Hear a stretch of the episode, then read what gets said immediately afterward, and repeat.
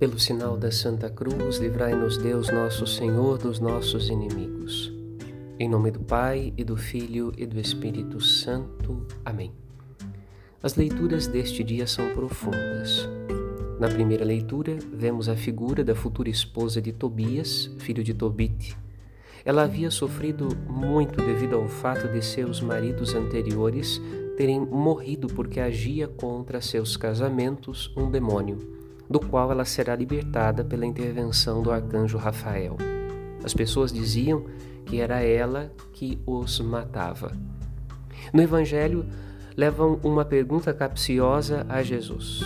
Uma mulher teve vários maridos, de quem ela será na eternidade?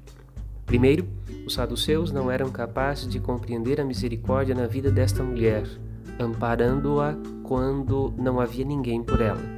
Segundo, embora muito entendidos de muitas coisas, eram ignorantes das realidades que Jesus veio revelar.